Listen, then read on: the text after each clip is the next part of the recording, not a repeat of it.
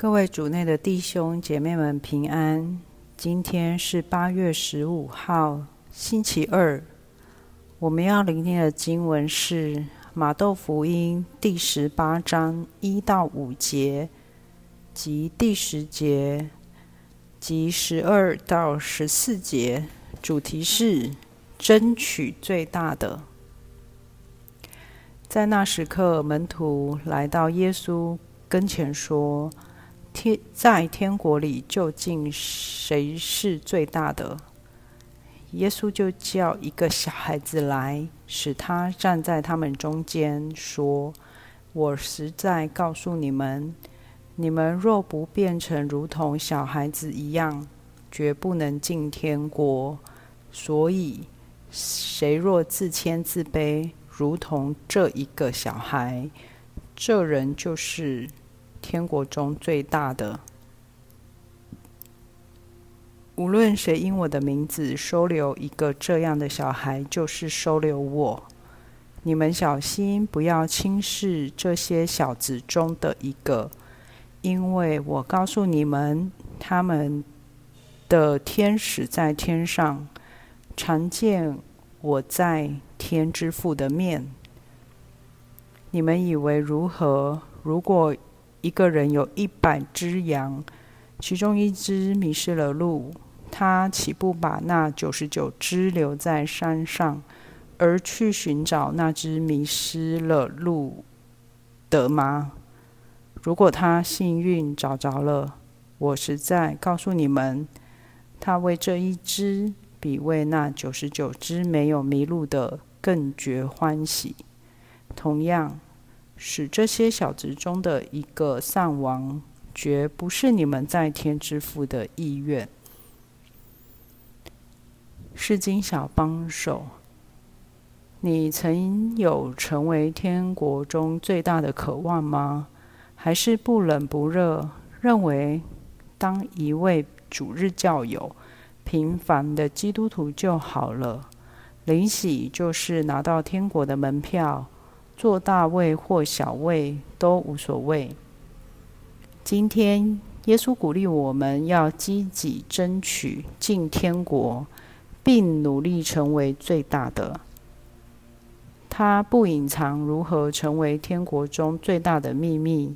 首先要转化自己的身心灵，全然回到孩子的状态。你们若不变成如同小孩子一样，绝不能进天国。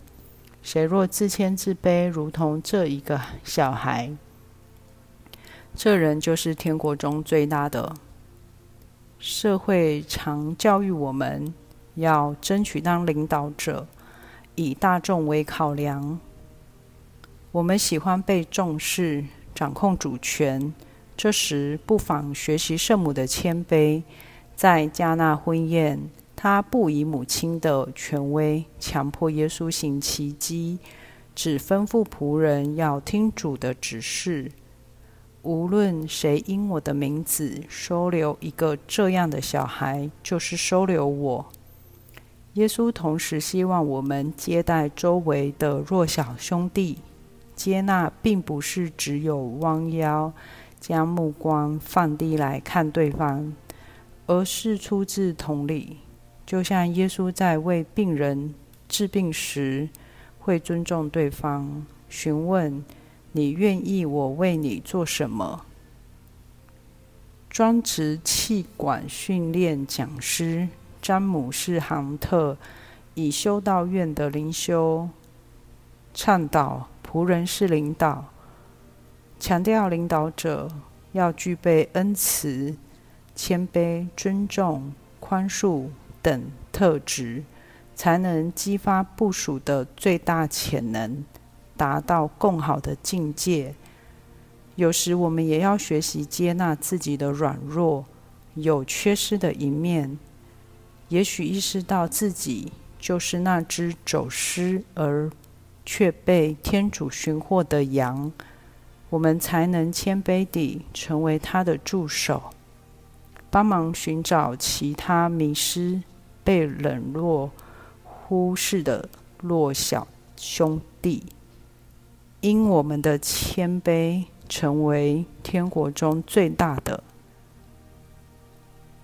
品尝圣言，无论谁因我的名字收留一个这样的小孩，就是收留我。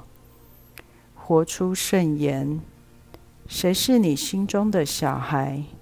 尝试祈祷，转化自己，由衷地接纳他，收留他。